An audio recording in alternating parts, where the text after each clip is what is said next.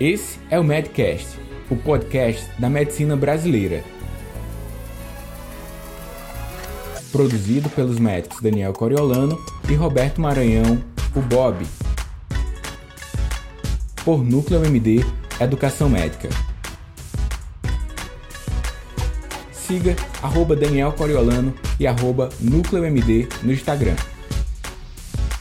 Oi, tudo bem? Meu nome é Daniel Coriolano, eu sou médico e vou compartilhar com você uma aula que fiz para os médicos da pós-graduação em atenção primária à saúde.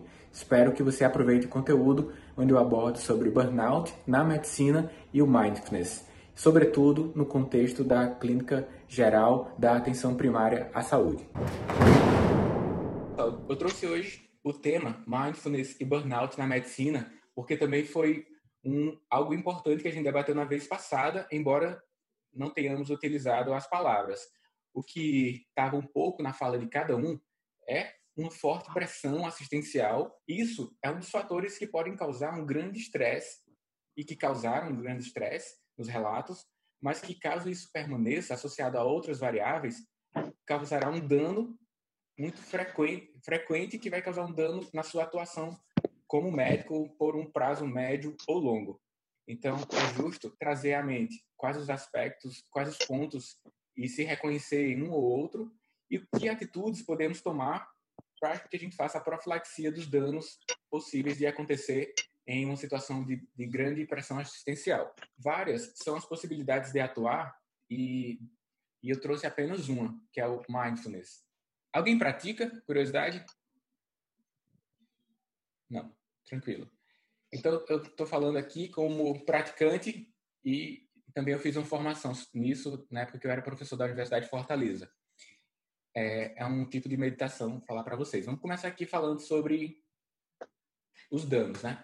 Dentro de condições intensas de atendimento, desde guerra até pandemia de alta demanda, como a gente está vivendo aqui, a gente tem o dano causado pelo evento principal e os danos secundários. O que mais fala são os danos primários, né? Os danos ocasionados pelo aumento da pressão assistencial, limitação eventual da atuação médica e isso causando estresse. Mas existem os danos invisíveis, os danos que vão acontecer e é descrito na literatura como ondas de danos. Alguém já ouviu falar das ondas após a pandemia ou das ondas aqui? E isso fica um pouco é, fica um pouco negligenciado em alguns momentos, porque é tão intenso o evento principal que os secundários vão acontecendo e como você tem uma ancoragem numa coisa pior acontecendo, as outras coisas que antes eram ruins se tornam menores frente ao, à grande onda, o, o grande dano que está acontecendo no momento. No caso, mortes pela Covid-19. Então, eu listei alguns danos invisíveis, mas os que eu trouxe são danos bem já descritos, tá? Por exemplo, tem uma descrição já publicada no, lá em Londres que houve 25% de redução à busca dos serviços de urgências médicas. Isso pode ser, podemos pensar que ah, diminuiu a quantidade de urgências, menor quantidade de acidentes no trânsito, mas pode também as pessoas morrerem, estarem morrendo por falta de assistência. Então, várias coisas estão aí no meio. Só temos o fato: redução de 25% do serviço de urgência. Outro fato: o excesso de mortes nas últimas semanas, em alguns países, é, eles superaram outras em outros momentos, quando comparado com o mesmo período. Então, quando a gente tira fevereiro do país de 2020 e fevereiro de 2019, na média tem morrido mais pessoas. Lógico, Covid está matando muito, mas isso quer dizer também que as outras mortes não estão deixando de acontecer. O que acontece é uma limitação da assistência, muitas vezes, porque está tá correlacionado com esse outro ponto aqui o, o, os pacientes doentes crônicos e os pacientes com, com a Covid-19, eles concorrem para a atenção dos profissionais de todas as instâncias que estão correlatas à saúde, seja o profissional da saúde, ou a gestão, ou transporte público, ou transporte sanitário, né? São várias as coisas que estão direcionadas à assistência voltada à Covid-19, e essa desassistência acontece em outras coisas. Nesse caso aqui, que eu trouxe a evidência, foi quanto aos pacientes oncológicos. No artigo apontado aí, ele fala que na Itália, 20% dos pacientes que morreram também tinham câncer. E, e considera a possibilidade de, de ter morrido por, como fator associado ter o, o não tratamento adequado da neoplasia durante o período. Aqui mesmo na cidade de Fortaleza, eu não sei como está o serviço de atendimento oncológico, mas eu tive um paciente que ele recebeu, ele teve que adiar o tratamento de uma sessão de radioterapia por limitação de transporte. Então, é possível que essa, esse fato tenha acontecido com vários pacientes de forma recorrente, recebendo um, uma limitação quanto ao tratamento de radioterapia, quimioterapia. Apenas um exemplo né, da oncologia, fora tantos outros. Paciente em segmento lá no, no centro de hematologia, paciente em acompanhamento no ambulatório de doenças como doenças renais crônicas e, e vocês provavelmente têm casos a serem descritos aqui de pacientes que estão com limitação de receber alguma assistência com a doença crônica que tem. Isso é um dano invisível para algumas pessoas, para nós não. A gente visualiza uma, uma certa consequência dentro da atenção primária. Então, é o que se descreve como as grandes ondas que acontecem associadas à pandemia. As três ondas. E uma delas pega a gente também, como profissionais de saúde. A primeira onda é o seguinte: começa a ter a pandemia e o serviço de saúde começa a ser demandado. As pessoas não têm vaga lá. Só que chega uma hora que a onda entenda como um surfista, um surfista não, eu ou você que não somos surfistas, tenta pegar a onda, ela vai causar um dano. Então a onda já é um dano, tá bom? Casos urgentes que não tiveram a resposta adequada no melhor momento. Então, a urgência, o cara não busca o serviço, tem sinal de gravidade, não busca o serviço, ou quando busca, não tem a, o, o sistema não tem a capacidade de atender. Deveria. Isso, isso causa dano. O paciente chega até você com um estágio de maior gravidade, ou você chama o serviço de urgência móvel e não tem possibilidade dele ir até lá. Então, isso é uma, já é um dano causado. Uma segunda onda, já citei em alguns momentos aqui, mas agora estou citando de uma forma estruturada. São os pacientes crônicos que estão com desassistência agora. Lembra quando eu falei para vocês, pessoal, é, busquem com os agentes comunitários se tem pacientes de uso crônico de algum fármaco, hipertenso, hipoglicemia antioral, para que vocês façam uma profilaxia de estresse, já façam assistência farmacológica, porque se a gente não agir nesse sentido, vamos entrar numa segunda onda importante, que é a manutenção dos casos da pandemia, que é o caso primário do dano, mas os doentes crônicos sofrendo pelas complicações de suas doenças, seja os oncológicos, ou seja, doenças cardiovasculares, pacientes de saúde mental com até ocasionando suicídios, surtos psicóticos, causando dano nos seus ambientes familiares, fora as pessoas que já vão ter o dano, que é a terceira onda, que é as pessoas que não têm doença mental e vão ter, ou já estão tendo. O impacto na saúde mental dos isolados. Isso vai acontecer. É da mesma forma que acontece como alguém que não tem uma doença relacionada à saúde mental, aí tem um, um evento de violência no seu bairro e no outro dia está na unidade com quadros é, psicossomáticos. Eu fiz evidência em uma área que eventualmente tinha casos de violência durante a noite e no dia havia alta demanda por saúde mental e a quantidade de benzodiazepínico prescrito na semana nas semanas ou no dia após o evento de violência era patente, era muito claro. E a gente está agora tendo um evento que é isolamento, isso pode ocasionar dentro dos ambientes familiares mais reduzidos brigas entre familiares, esse ambiente pode ser saudável para alguns casos, para outros não, e só o fato de estar recluso causar esse impacto mental que vai repercutir na necessidade de assistência em algum momento, médica de saúde. E também é, o burnout dos trabalhadores que lidam com pessoas.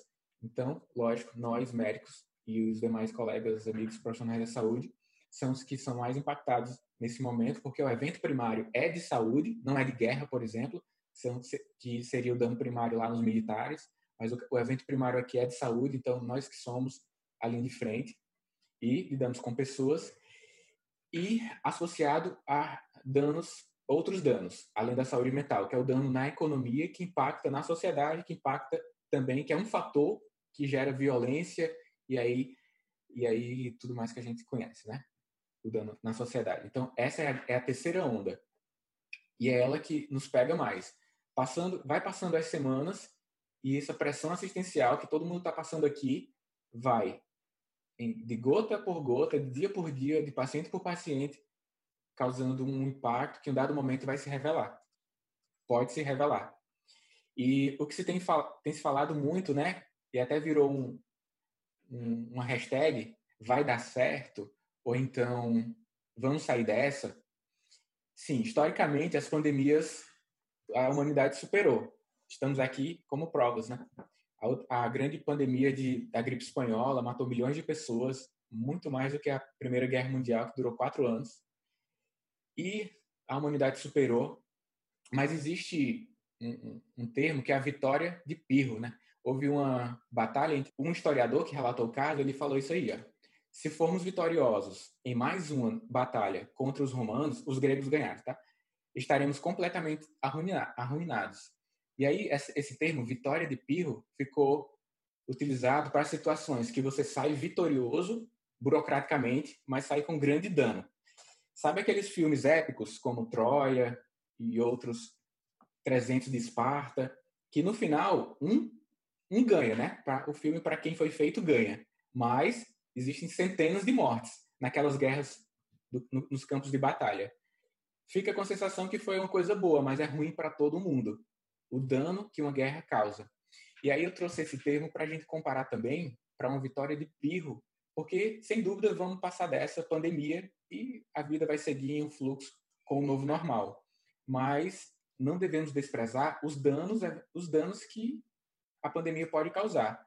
E sabendo, já que a gente tem a ciência a nosso favor, que muitos danos podem acontecer, vamos reduzir esse dano da nossa tropa no nosso caso, vamos ter esse autocuidado para que a gente, ok, a gente vai superar, vai chegar a 2000, em algum data que terminar a pandemia, vai chegar e estaremos lá mais destroçados ou inteiros, né? Espero que inteiros, exercendo a profissão e continuar e para a gente continuar mantendo a prestação de assistência da, da forma como nós almejamos desde quando escolhemos a, a medicina e não a vitória de Pirro, chegar lá todo destroçado com é, impacto mental, não querendo mais exercer a medicina, não conseguindo dormir mais e etc, etc. Então é preciso que a gente tenha uma profilaxia agora para a terceira onda. É, não é, nós não estamos vivendo uma situação que uma coisa ruim está acontecendo e daqui a pouco acaba. Como às vezes você passou por uma semana muito intensa e na sexta, após o horário de trabalho, acaba. Aí você tem o sábado e domingo sossegado. Não, não é isso que vai acontecer com a pandemia. Vai ser uma coisa bem diluída. E eu achei muito bacana quando esse, quando esse autor, nesse artigo, descreveu como possivelmente será o segmento aí da, da pandemia. Vou ler. Nós estamos ainda em plena guerra contra a Covid-19. Mas importa referir que, ao atingirmos o pico, o declínio na incidência poderá ser suave e a Covid poderá manter-se por um problema ativo durante um longo período de tempo, então, não é que do dia para a noite vai parar tudo e está tudo sossegado. As coisas vão, aos poucos, reduzindo de intensidade. Mas, por um grande período, nós teremos o impacto da alta demanda assistencial e isso vai se diluindo aos poucos. Então, é algo relevante que também nos dá a necessidade de, de atuar frente a isso. Tá? E por isso que tem tudo a ver com o burnout, burnout para a gente como médico que é uma síndrome de esgotamento profissional, é, contextualizada e caracterizada por três grandes pontos. Uma exaustão emocional, é, além do, da despersonalização, que aí se manifesta dentro do ambiente de trabalho por uma certa insensibilidade junto aos colegas de trabalho ou junto aos pacientes, e uma sensação de falta de realização profissional. Você começa a se questionar se, ah, eu me formei para isso, esse sistema não não não está fazendo o que era para fazer, o que eu aprendi, o que está no fluxo, e aí fica com a intenção de sair do trabalho, porque você tem uma grande sensação de incompetência, porque percebe que nem tudo depende de você, né?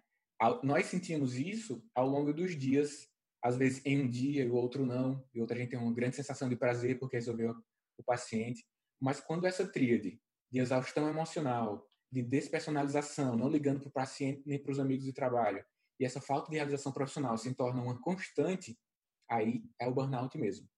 Não é um ou outro isolado. É tudo junto, por um período de tempo. E o burnout, independente da pandemia, já é bem descrito dentre os médicos que atuam na atenção primária. O problema exerce um forte impacto nos médicos da atenção primária e no sistema. Existe um impacto no sistema também. E eu destaquei três aqui. Então, dentro da atenção primária, pode ser que, com alta demanda de assistência e com aquela tríade, ao longo do tempo, os médicos desenvolvam, desenvolvam doenças físicas, transtornos mentais, aumento do consumo de substâncias alcoólicas e outras psicoativas. O impacto também faltando ao trabalho, ou, ou então mesmo em casos oligossintomáticos, já, já não tem o desejo de ir, já mentalmente já justifica que não pode ir trabalhar. E nós, normalmente, somos fortes nesse quesito, né? Todo mundo aqui com febre, talvez com dor na garganta ou com alguma coisa que outras pessoas pediram um atestado para você, por isso, vocês foram trabalhar mesmo assim. Tomaram um sintomático e a gente é bem forte nesse sentido. E para o caso do burnout, mesmo com poucos sintomas, antes não tirava você do, da jornada de trabalho, dessa vez você falta. Além do que, como médico, e com essa falta de ligação e empatia com os profissionais, com os pacientes, você aumenta a prescrição. Em virtude da sua menor capacidade de raciocínio clínico, você prescreve mais do que de costume. Aumento do gasto, então, para o sistema de saúde. Você não quer ouvir muito a pessoa e começa a, aí você prescreve, diz para voltar depois, ou encaminha muito, aumentando os custos do sistema. E então, para que a gente tenha ultrapasse essa pandemia com uma melhor qualidade, muitas coisas podem ser feitas. Eu trouxe mindfulness para gente, para vocês conhecerem e considerarem a prática. Mindfulness é um tipo de meditação. Existem vários tipos, centenas, não sei se milhares, mas centenas. E o mindfulness se afasta de algo esotérico, tá bom? Então, quando a gente pensa em meditação, talvez quem não tá, não sabe um pouco sobre isso, associa muito à meditação ou à religião.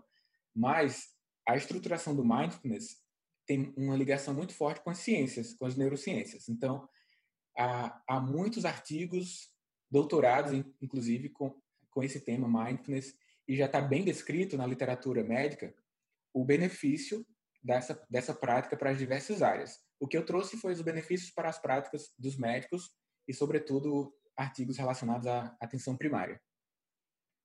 E ela consiste em você parar para meditar e não é que você não vai pensar em nada, é que você coloca a atenção no presente. O Evaldo falou aqui, foge um pouco do tema, mas a prescrição de antibióticos está aumentando nesse período talvez no longo prazo, pode aumentar a resistência microbiana. Boa consideração, Evaldo. Até porque existe uma limitação do exame físico pela possibilidade de, de contaminação, e aí você tem, tende a assumir essa atitude da, do teste terapêutico. Eu gostei da sua consideração também, para além do burnout, né? Porque se, mesmo que você não tenha a tríade, você está assumindo nesse momento uma prescrição do antibiótico. Foi boa. Sim, então no, no mindfulness essa atenção é no presente. Não é que você não você vai parar e não medit, e não pensar em nada, mas é a atitude no presente, nesse momento. E algumas coisas, alguns pensamentos vão acontecer, mas você deve ser gentil ao ponto de não se culpar por aquele acontecimento, por aquele pensamento que, a, que acontece de fatos do passado ou do futuro. O mindfulness é uma tentativa de buscar você para o agora. E aí, o que é que a gente tem de evidência que justifica a prática por nós profissionais de saúde, médicos? Esse artigo é uma dissertação de mestrado e ela testou um programa de mindfulness por oito semanas. Normalmente os artigos eles testam por oito semanas, que é como se fosse um protocolo já definido. E aí há uma prática de duas horas a duas horas e meia por semana do mindfulness. E aí ao final existe alguns alguns testes que você avalia o grau de qualidade do, do programa de oito semanas.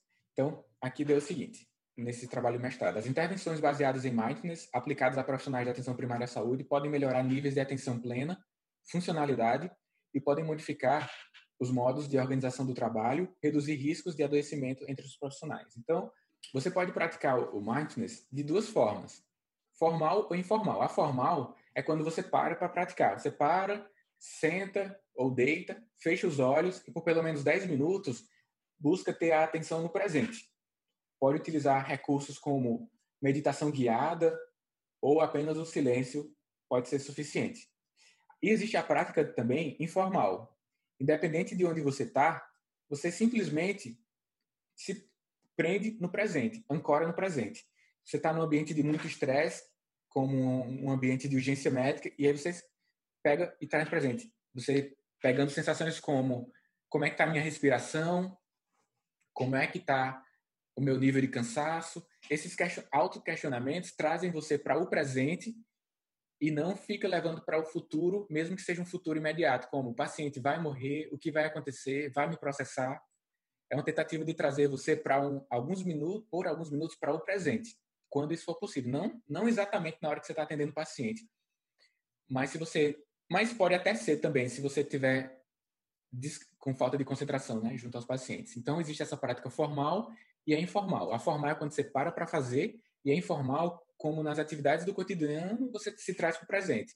Quando vai arrumar o quarto, quando está um intervalo entre um paciente e outro, que você consegue ficar ali no presente, ou quando está se deslocando, dirigindo, você pode praticar a atitude de te trazer para o presente. Normalmente, isso é conseguido quando você busca as sensações do corpo. É a frequência respiratória, sentir alguma parte do corpo, essa prática informal, trazendo para o presente essas âncoras. Então, é isso. O presente e eventualmente os, os, pensamentos de passado e futuro vão acontecer, mas você vai ficar nessa gangorra quando quando sua mente levar você para o futuro, você traz para o presente. Quando levar para o passado, você traz para o presente de novo. E essa prática de trazer o pensamento para o presente de uma forma frequente gera os benefícios que estão sendo buscados pela neurociência. Qual é essa influência? E na medicina, em doenças, a gente vê isso, né? A gente muitas vezes não sabe qual o mecanismo, mas sabe que dá certo. Algumas prescrições, por exemplo. E aí eu gostaria, de, antes de abrir para as nossas discussões, de convidar vocês a fazer uma meditação agora por dois minutos, uma meditação guiada. Para ficar mais tranquilo, vocês podem é, bloquear a transmissão da câmera e seguir as orientações do guia. Pode ser? Eu, eu separei aqui da internet um vídeo e aí cortei dois minutos, ele vai dar alguma instrução de respiração e aí vocês buscam fazer. Acredito que vocês estão em um ambiente sozinhos, uma parte. Dá para fazer sem vergonha, né? Porque uma das coisas, imagina você parado, com os olhos fechados aí, algumas pessoas passando, pode gerar algum constrangimento. Mas aí eu vou então fazer isso, interromper também a minha, a minha imagem. Vocês podem interromper ou não, vocês que sabem. Eu vou iniciar aqui a prática guiada. três simples instruções para quem considerar que vai fazer a prática, antes de passar a palavra para a Marjorie. Primeiro momento é a acomodação. Você vai escolher, escolher um local. Eu faço antes de dormir, deitado. Não precisa burocratizar a meditação, não. É onde tiver. Está sentado, então antes de começar o estudo, pratica lá, pratica cinco minutos aqui, cinco ali, dois aqui, dois ali. Não precisa ter o momento ideal é o momento que der, qualquer hora. O que você vai ter benefício em estar na maior quantidade de tempo durante o dia no presente. Esse aí é o benefício. Então, a acomodação, você vai escolher o momento. Não precisa ser todo dia naquela hora. Normalmente isso está associado à geração de um hábito. Mas você pode fazer um dia de tarde, um de noite, outro de manhã, qualquer hora. Então, acomodação. Depois, foco nas sensações físicas. Normalmente, essa, esse foco faz com que você venha para o presente. Quando você percebe a respiração, aí você está no presente, só pode estar. E depois você vai ter ciclos em que sua atenção vai ser roubada. E você simplesmente percebe que a sua atenção não está no presente e volta por algumas vezes. E o benefício mais evidente vai acontecer se você praticar em média 10 minutos ao longo de oito semanas. Nas primeiras semanas você já vê benefício. A prática deve ser realizada pelo menos 10 minutos, mas a duração pode se estender ao longo das sessões. E você pode fazer a meditação guiada, tem um aplicativo para isso, posso compartilhar o que eu uso, que é o da Vivo Meditação, ou você abre canais de YouTube e deixa o áudio lá, a pessoa vai dizendo, respire fundo, sinta a mão, Ou então, se você conseguir, você não precisa de nada guiando, você mesmo seguir. Obrigado por acessar o Medcast. Para você ter acesso à comunidade fechada do podcast e ainda ter acesso a web aulas, e-books, mini cursos, conteúdos complementares aos episódios publicados por aqui, faça parte do Medcast Premium. O link para acessar e ativar o seu período gratuito está junto à descrição desse episódio.